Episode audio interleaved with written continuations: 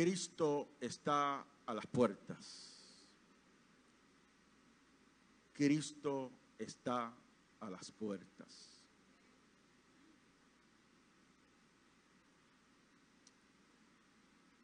Gloria al Señor. Gloria al Señor. San Mateo capítulo 24, verso 3. Y luego que leamos ese, vamos a leer San Lucas 21, verso 28. No sé, gloria al Señor. San Mateo capítulo 24, verso 3. Y luego San Lucas capítulo 21 y verso 28. Leemos a la gloria de Dios Padre, Dios Hijo y Dios Espíritu Santo. Y estando él sentado en el monte de los olivos, los discípulos se le acercaron aparte diciendo, dinos, ¿cuándo serán estas cosas? ¿Y qué señal habrá de tu venida y del fin del siglo? Pasamos a Lucas capítulo 21, verso 28. Cuando estas cosas comiencen a suceder, erguíos y levantad vuestra cabeza, porque vuestra redención está cerca. Oigan eso, amado. Cuando comiencen a suceder estas cosas, erguíos. pónganse derecho.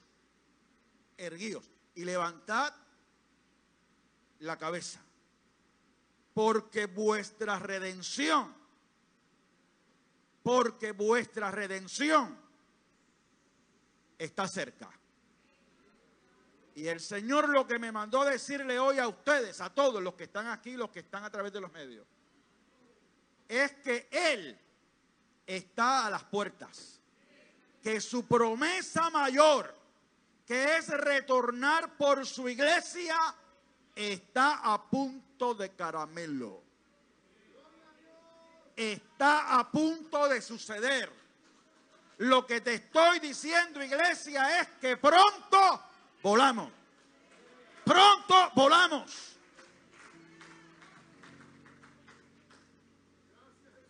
Esa es la palabra obligada para este tiempo. Esa es la palabra obligada para este tiempo. Y le pido a Dios que con autoridad del Espíritu yo pueda transmitir lo que Él me ha dado. Porque Dios nos ama. Levante su mano al cielo. Si usted tiene alguna expresión de alabanza para el Señor, désela ahora. Si le nace a usted, si le nace a usted alguna expresión de adoración para Dios, désela ahora. Si te nace del corazón alguna expresión de gratitud, hácelo ahora. Si tienes una necesidad especial, particular, pídele a Dios ahora. Y el Espíritu Santo te va a bendecir. El Espíritu Santo se va a glorificar en ti. El Espíritu Santo se va a mover y te va a hablar y te va a tocar y te va a decir cuánto te ama. Te va a dejar sentir cuánto te ama. Aleluya. Oh gloria, oh gloria, oh gloria. ¿Qué le parece, amado, si batimos nuestras manos a Jehová? Si batimos nuestras manos a Jehová. Oh alma mía, alaba a Jehová. Alma mía, alaba a Jehová. abas, manso, Oh, aleluya, aleluya, aleluya, aleluya, aleluya. Oh, gloria a Dios. Oh, gloria a Dios. Te atreves, te atreves a mirar al cielo y decirle, ven Señor Jesús. Te atreves, te atreves. Te atreves a decirle, ven Señor Jesús. Te atreves a decirle, ven Señor Jesús. Oh, gloria. Bendícenos, Señor. Corra tu palabra libremente. Y que tu Espíritu Santo haga lo que entienda es necesario hacer en cada corazón y en cada vida. Nosotros te daremos la gloria y la honra. Dele un aplauso al Cordero de Dios.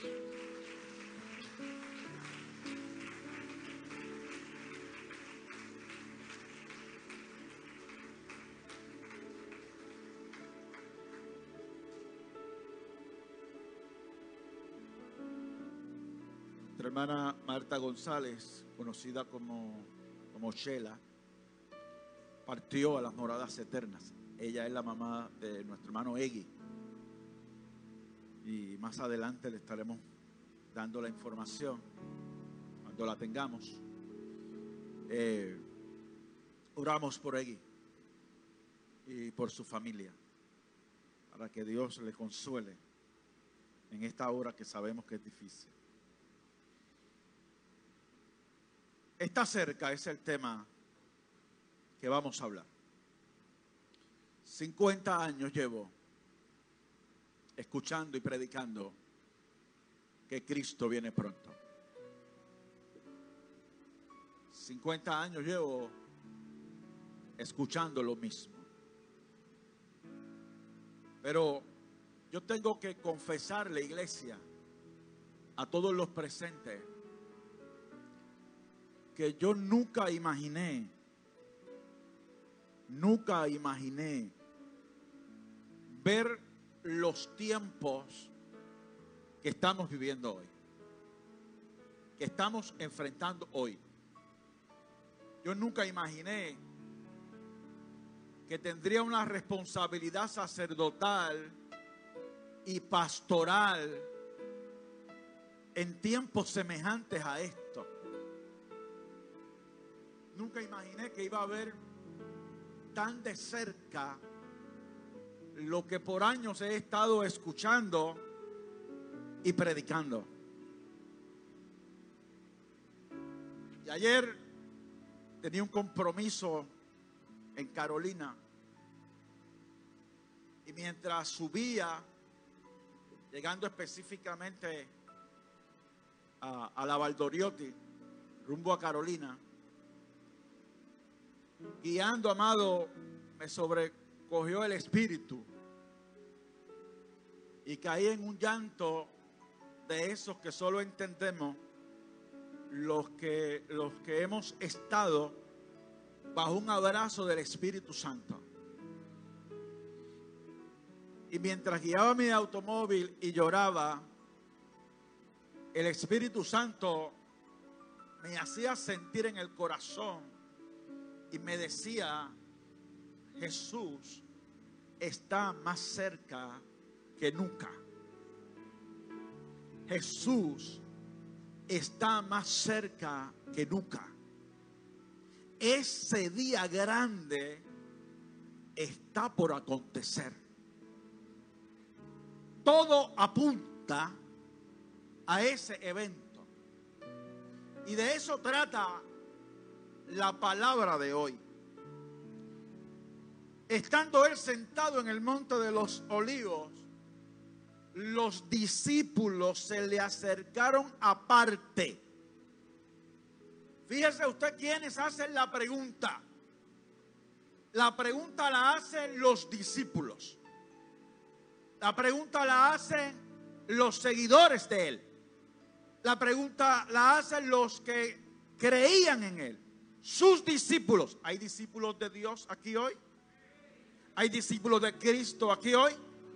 Entonces esa pregunta la hicimos nosotros. Preguntaron sus discípulos. Y es que el Señor acababa de decirle relacionado al templo y a la ciudad de Jerusalén, todo esto que ven no quedará piedra sobre piedra. Y ellos preguntan, dinos, ¿cuándo serán estas cosas? ¿Qué cosas? Pues la destrucción del templo. Pero lo hablan en plural. Pudieron haber preguntado, dinos, ¿cuándo será esto de la destrucción del templo? No. Dinos cuándo serán estas cosas. Entonces entiendo yo que además de la destrucción del templo, Jesús le había estado hablando de otros asuntos que quedaban en el futuro. Y ellos dicen, dinos, ¿cuándo serán estas cosas? Y añaden, ¿y qué señal habrá de tu venida? ¿Qué señal habrá de tu venida? Y del fin del siglo. Y en el capítulo 24 de Mateo y en el capítulo 21 de Lucas se narra la respuesta que le da el Señor a esa pregunta. A esa pregunta. ¿Cuál será la señal? ¿Qué estará ocurriendo para nosotros entender que el fin se acerca? El propósito del Señor al responderle es enlistar a sus discípulos en un peregrinaje de expectativas objetivas. Oiga esto.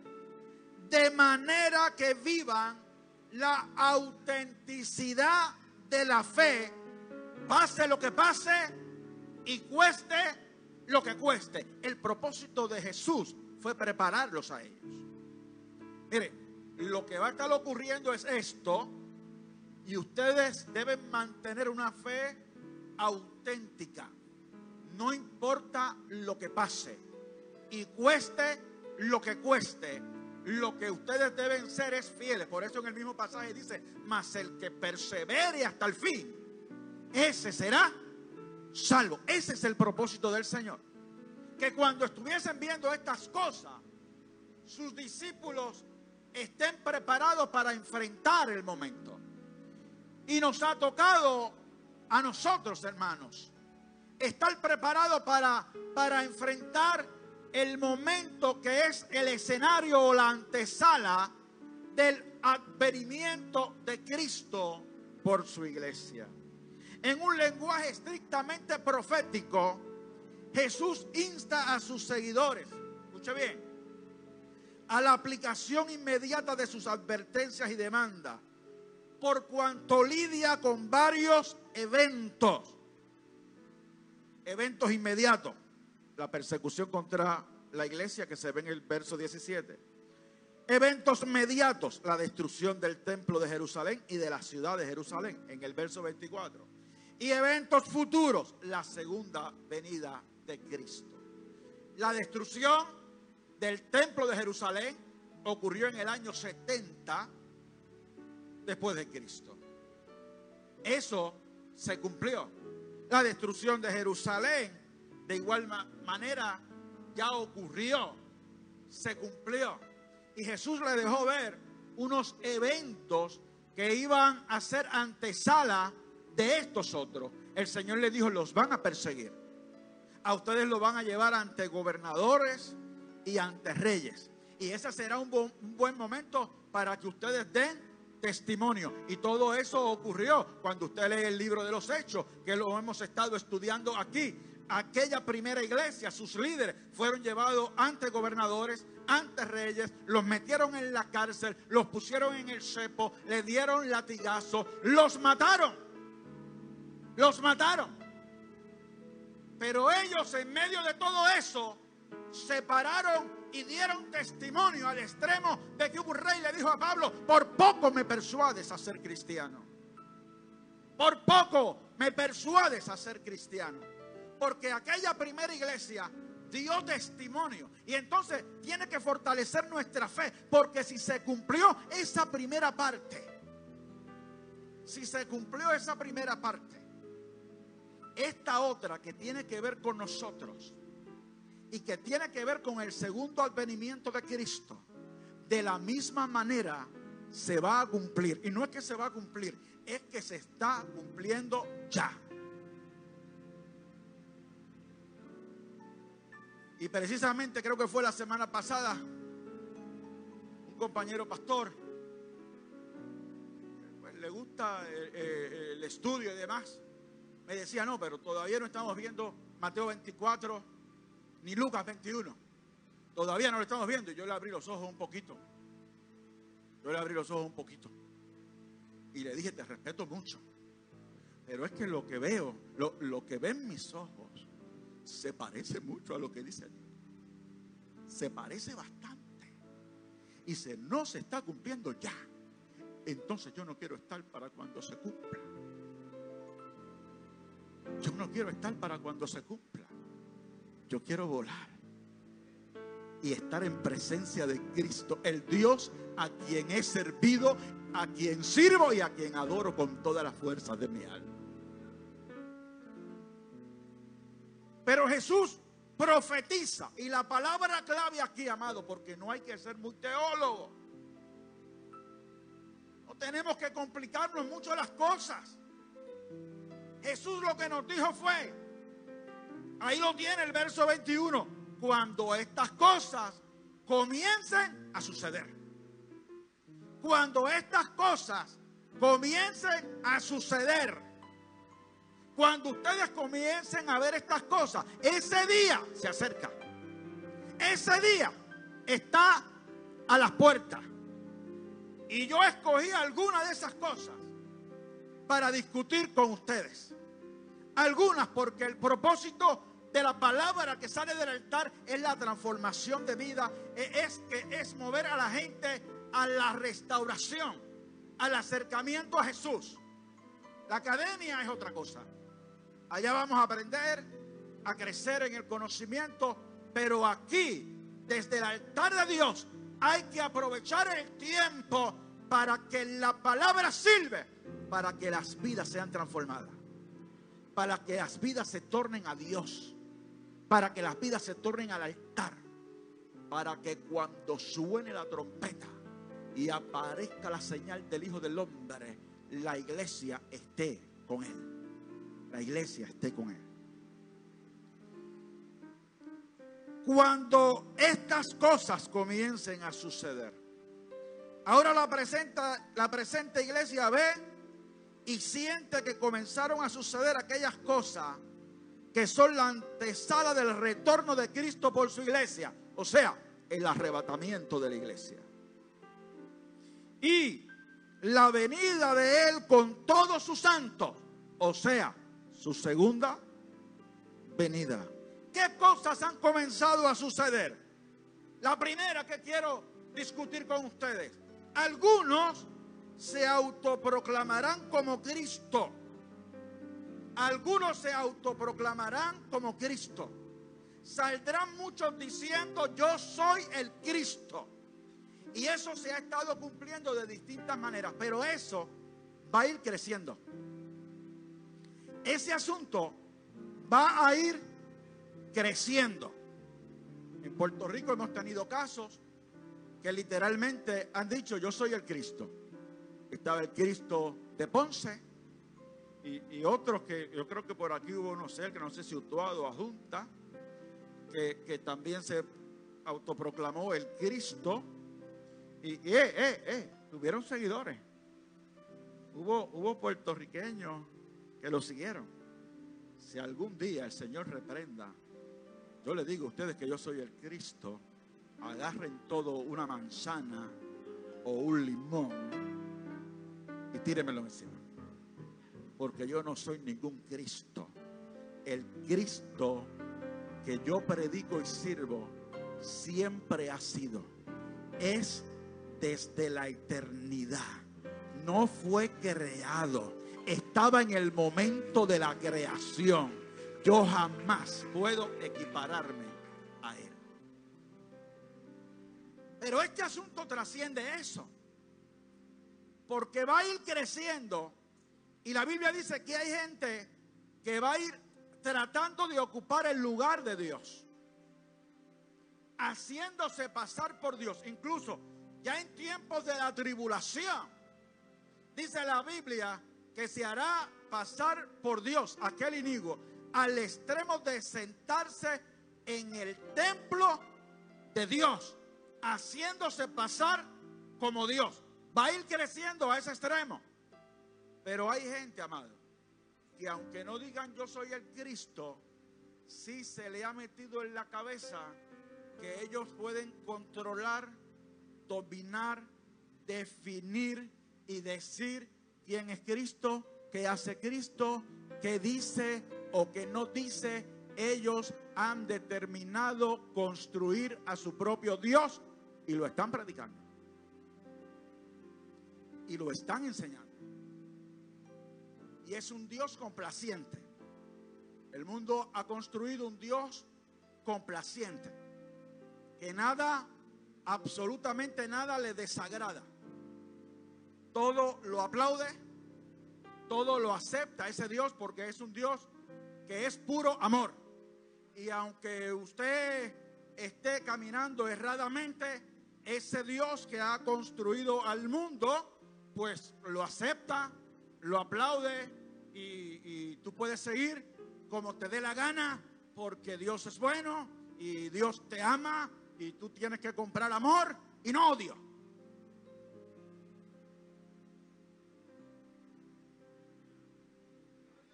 Y entonces no me queda otra, Carlos, que yo seré el odioso. Que yo seré el fastidioso. Por insistir en que la Biblia es la palabra de Dios y se respeta. Lo que Dios dice se respeta. Lo que está escrito allí se respeta. Ah, pero pastor, eso no le gusta a los artistas.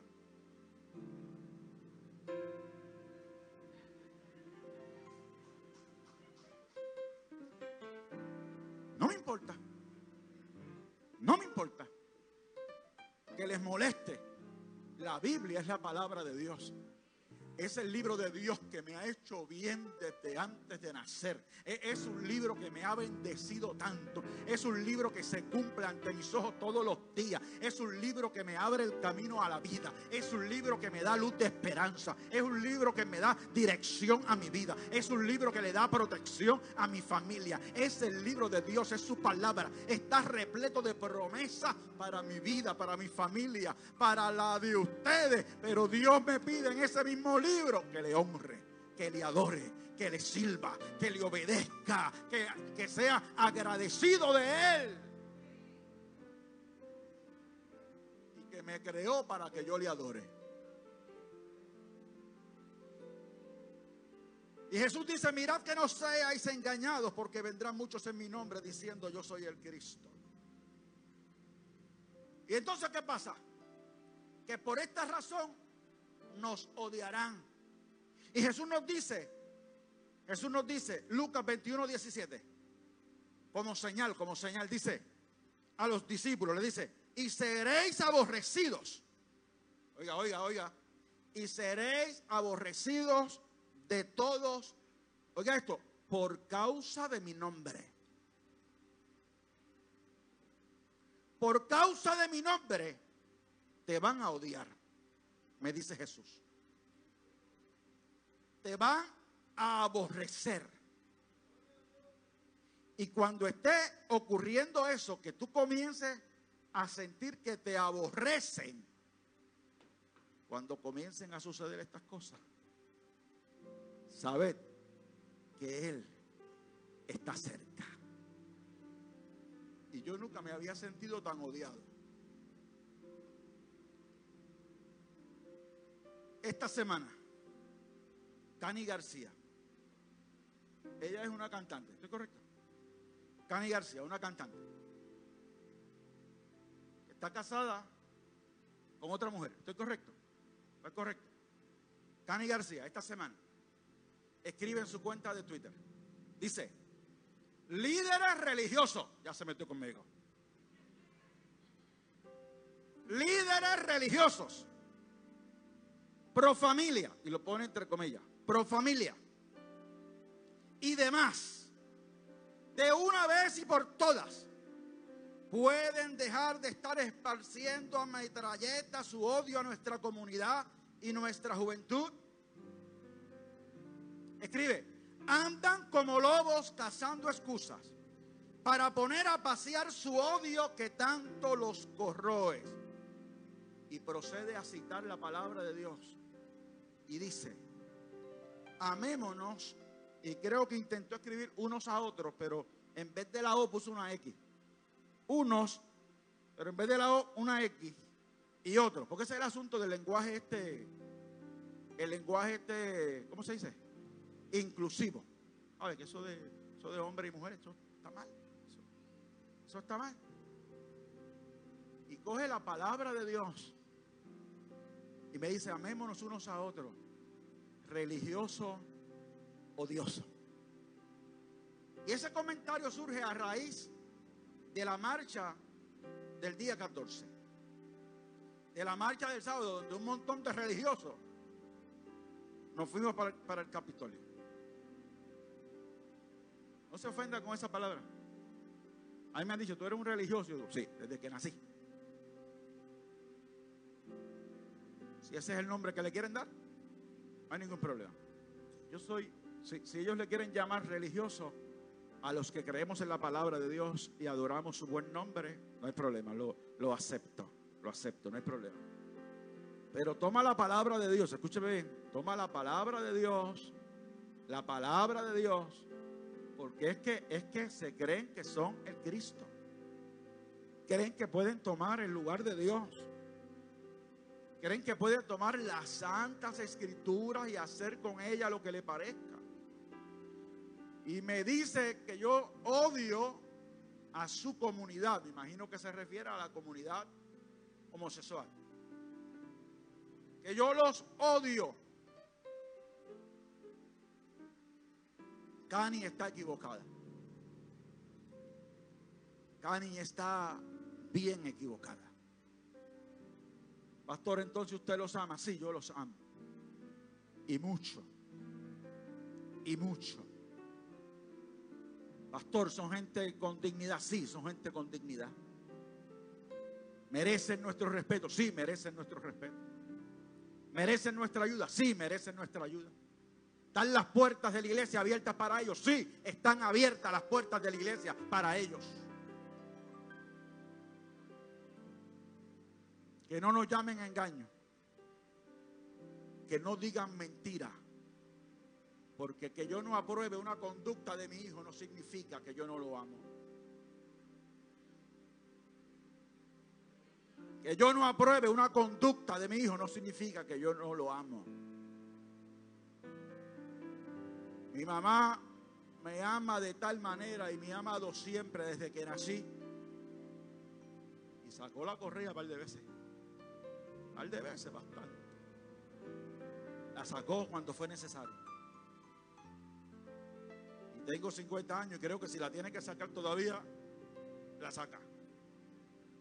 ¿Significa que no me ame? La iglesia ama al homosexual, ama al adúltero, ama al alcohólico, ama al chismoso, ama al envidioso la iglesia predica contra todo tipo de pecado y a favor de todo tipo de pecador. En contra del pecado y a favor de los pecadores. Porque cuando nos decimos a nosotros mismos que nos apartemos del pecado, esa es una palabra de vida y de esperanza. ¿Usted está entendiendo? Así que Cani te amamos. Te amamos. Y te decimos con mucho amor y cariño, arrepiéntate de tus pecados para salvación y vida, porque Cristo está a las puertas.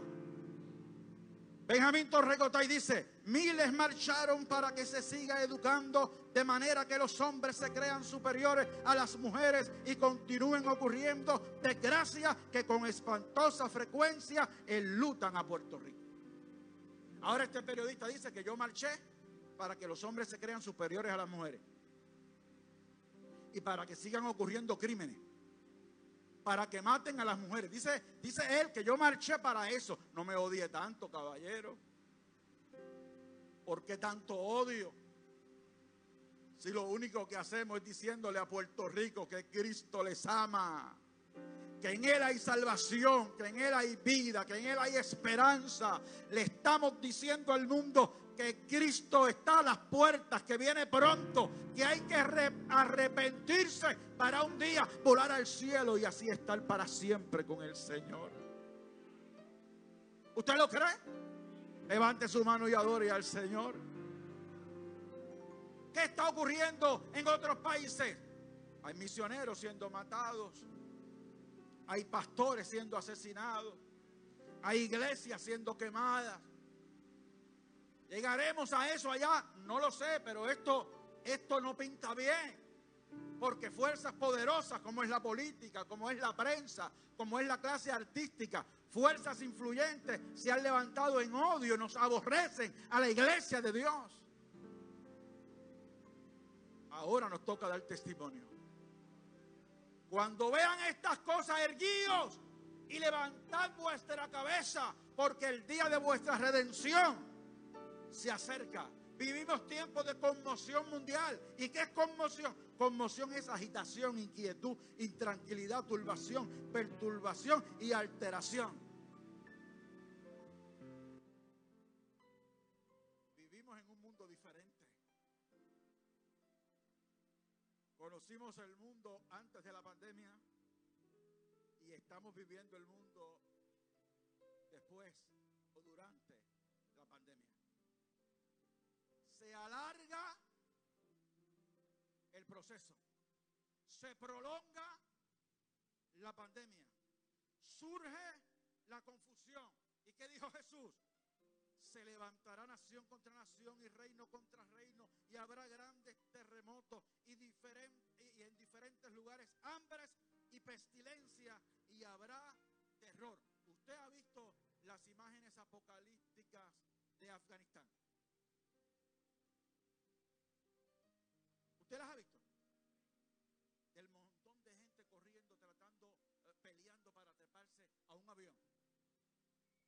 Corriendo al lado de un avión. ¿Usted, usted lo ha visto? De película, ¿verdad? Escenas de película. Conmoción mundial. Dijo Jesús, habrá terror. Habrá terror. En esos días habrá terror. El mundo habrá cambiado, pero olvídese de esas imágenes. Aquí mismo hay terror. En todos los países del mundo hay terror. Hay un debate que ha amenazado hasta, hasta con la unidad de la iglesia. Cuidado. Cuidado. Eh, eh, eh. Con calma. Con la unidad del cuerpo de Cristo no juegue que papá no le gusta el asunto. Con eso no juguemos. Ustedes saben que yo me vacuné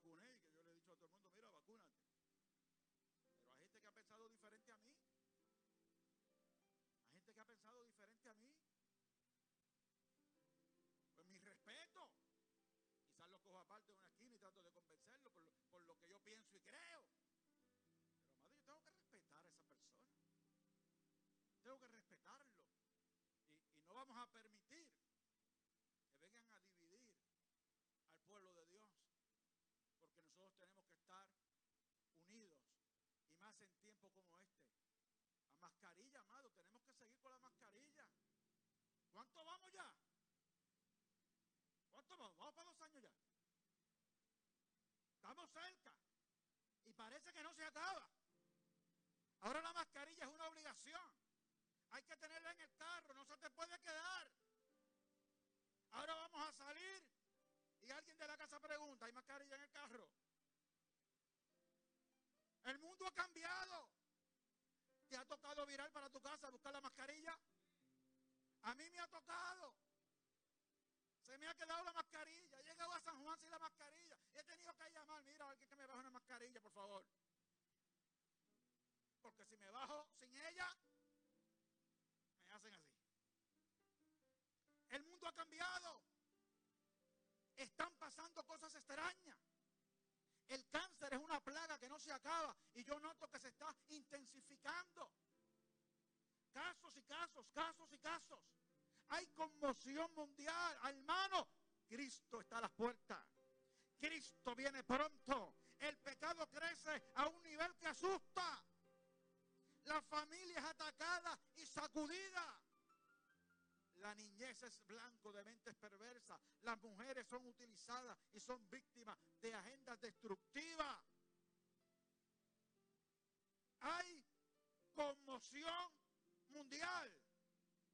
Nosotros tenemos que cuidarnos. Y nosotros tenemos que saber que aquel día se acerca. Iglesia, no estás aquí por casualidad. Tú ocupas un lugar allí porque Cristo te amó. Murió en la cruz por ti. Y te trajo aquí porque tiene propósitos contigo. El Señor te ama tanto que se ha empeñado en ti. Te sigue llamando, te sigue buscando, sigue tocando a tu puerta. ¿Sabes por qué? Porque Él quiere que el día que Él venga y nos llame, tú subas a Él. Tú subas a Él. Tú subas a Él. Tú subas a Él. Y el Señor me dijo que les dijera, amado, que es tiempo de poner al pecado a un lado. Ese pecado que me ha estado dominando, es tiempo de ponerlo a un lado. Porque vale mucho más mi salvación eterna, mi vida eterna en los brazos del Señor que el placer que me pueda estar dando ese pecado. Que el placer temporal que me pueda estar ofreciendo ese pecado.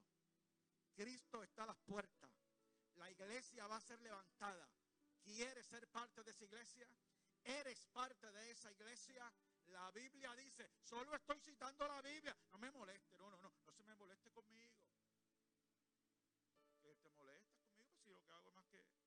diciendo lo que dice ahí.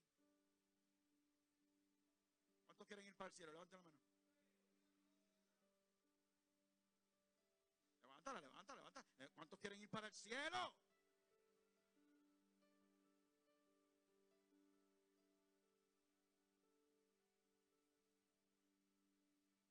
Hay un detalle. Hay un detalle. El único camino se llama Jesucristo. El único camino se llama Jesucristo. Y dice esa, dice esa Biblia que tanto odian. Dice que nada inmundo, nada sucio entrará al reino de Dios. ¿Qué hacemos con esta suciedad? ¿Qué hacemos con este pecado que me atormenta? Permitir que la sangre de Cristo me limpie de todo pecado. Por eso el único camino es Él. Porque yo no me puedo santificar yo solo. Si yo no hubiese permitido, si yo no hubiese permitido que la sangre de Cristo me limpiara, si yo no hubiese permitido que la sangre de Cristo me limpiara, ya yo hubiese comprado la taquilla para el concierto de Bad Bunny. En 10 minutos lo vendió. Algo así, leí algo así. Porque eso sí la prensa lo cubre. En 10 minutos lo vendió todo. Y creo que va a, abrir, va a abrir otro. Que lo va a llenar en 10 minutos más. Y si abre 10, si lo abre 10 veces, 10 veces lo llena. Porque la gente está empeñada en glorificar el pecado para perderse. Esto no es juego, esto es eternidad. Dios nos ha hecho libres. Dios nos ha salvado para que un día volemos y le adoremos por toda la eternidad.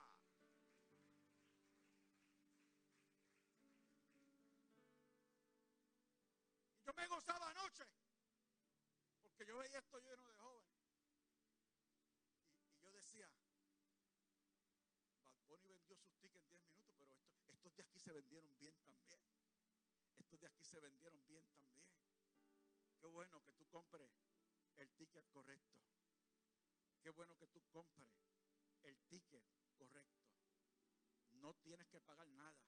Es caro, caro, caro, pero ya lo pagaron por ti. Lo único que tienes que hacer es adquirirlo. Es caro, caro, caro.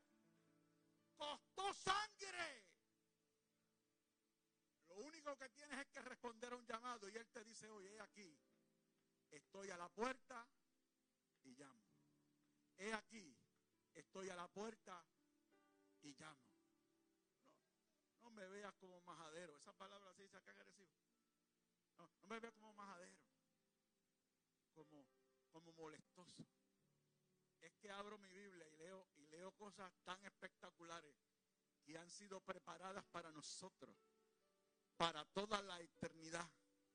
Y ese evento está tan y tan cerca, tan y tan cerca, que yo quiero que tú y yo estemos preparados. Que ninguno perezca, que ninguno se pierda, sino que todos procedamos al arrepentimiento. Y cuando vean estas cosas que dijo el Señor que hagamos, dijo, erguíos y levantad vuestras cabezas. No es tiempo No es tiempo de tener miedo. Es tiempo de levantar la cabeza. Es tiempo de dejarnos ver. Es tiempo de dejarnos oír. Es tiempo de que nuestra voz se escuche. Es tiempo de que la gente sepa que hay un pueblo que teme a Dios y que promueve el bien. Aleluya. Aleluya. ¿Sabe qué, amado? Yo predico todo esto, pero yo tengo una esperanza bien grande. ¿Sabe por qué? Porque a pesar de que la mayoría no nos escuchan, sí hay gente que nos está escuchando. Sí hay gente que está escuchando. Sí hay jóvenes, óigame, hay jóvenes que están escuchando. Que están buscando lo bueno. Y que en tiempos como este se están enamorando del Señor. Se están agarrando de Dios. Se están pegando a Dios. Y Dios me mostraba, amado, un revolú de jóvenes. Entrando. Yo veía sus caritas. Y entraban por esa esquina. Y entraban por aquella esquina. Para el altar de Dios. Óigame bien. Porque es lo que queremos que ocurra. No solo en esta iglesia. En todas las iglesias donde se predica Cristo. Necesitamos que la gente se salve. Que la gente venga al conocimiento del Señor. Toda esta palabra es de un Dios que te ama. Oiga bien, amado, yo voy terminando ya. Apartarnos del pecado en este tiempo es una muy buena idea. Hey, hello, hello. Apartarnos del pecado en este tiempo es una muy buena idea. Reconciliarnos con Dios es una excelente decisión. Levantar nuestra voz profética puede hacer la diferencia en muchas vidas.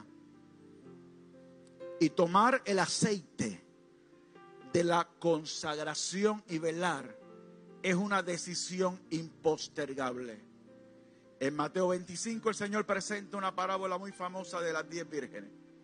Cinco prudentes y cinco insensatas. Que vivieron en este tiempo que se está narrando. En esta palabra. Las prudentes cabecearon y se durmieron. Las insensatas cabecearon y se durmieron. Esto se va a poner tan difícil vamos a cabecear. Que podemos dormirnos. Se va a poner duro. Por eso la Biblia dice, cuando venga el Hijo del Hombre, hallará fe en la tierra. Por eso la Biblia dice, es el que persevere hasta el fin, el que será salvo. Las diez vírgenes cabecearon todas. Las prudentes y las insensatas y se durmieron. La diferencia es que las prudentes habían tomado aceite. El aceite de la consagración. El aceite de la separación. El aceite del arrepentimiento. El aceite de acercarnos a papá. El aceite que sana. El aceite que sana heridas. Y de momento alguien dijo, llegó el esposo. Y despertaron las diez.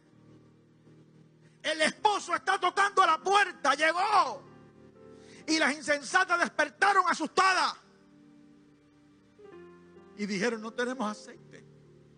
Y fueron a las prudentes, denme, un poco de ese aceite. Y las prudentes querían darle, pero no podían. Decían, no, no, no. No, no, no, que queremos darte, pero mejor vayan a los que compran porque todavía a se me apaga la, la lámpara. Se me apaga. Vayan, vayan a los que venden y compren.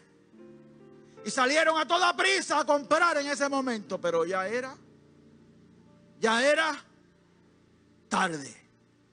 Ya era tarde. Que cuando el esposo toque a tu puerta, te halle con tu lámpara encendida, con aceite. Porque si no tienes aceite, llegarás y tocarás la puerta y gritarás e intentarás, pero ya no habrá tiempo. ¿Cuándo hay tiempo, pastor? Hoy hay tiempo. Que papá te ama tanto que te permitió escuchar esta palabra, porque esta palabra fue para ti. Esta palabra me la dio el Señor para mí, pero me la dio también para ti. Y el Señor lo que está diciéndonos a todos es que nos preparemos. Que tomemos el aceite. Que arreglemos cuentas con Dios. Y no se equivoque, cuentas con Dios tenemos que arreglar todo. Esta palabra es para todo. Y yo tengo que ver qué me toca a mí. Y usted tiene que ver qué le toca a usted. Si usted cree que Cristo está a las puertas, levante su mano. Si usted cree que tiene que estar preparado, levante su mano. Juventud. Y adultos también.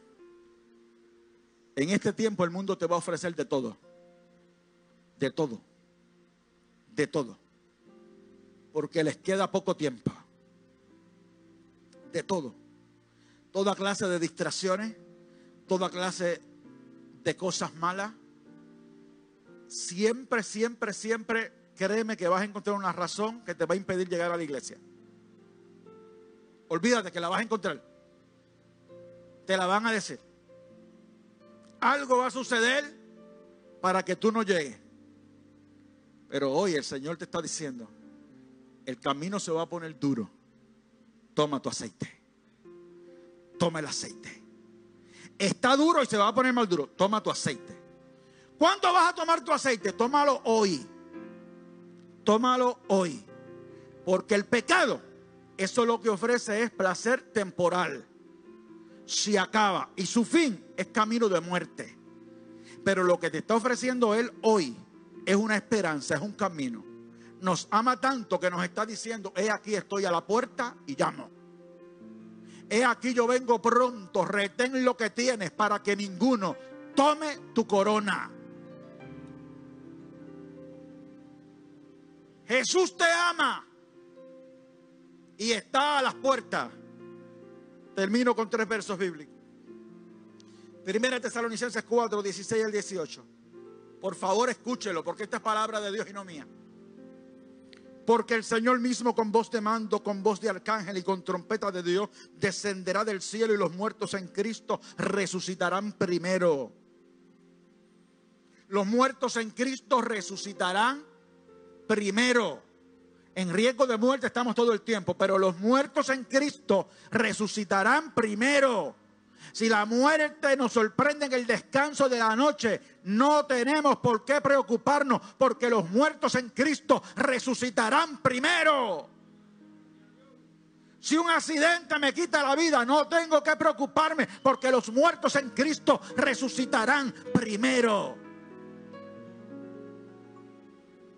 Si me sorprende un paro cardíaco, no tengo que preocuparme porque los muertos en Cristo resucitarán primero. Luego nosotros, los que vivimos, los que hayamos quedado, seremos arrebatados juntamente con ellos en las nubes para recibir al Señor en el aire y así estaremos siempre con el Señor. ¿Te lo cree? ¿Puede dar gloria a Dios? Zacarías 14:5.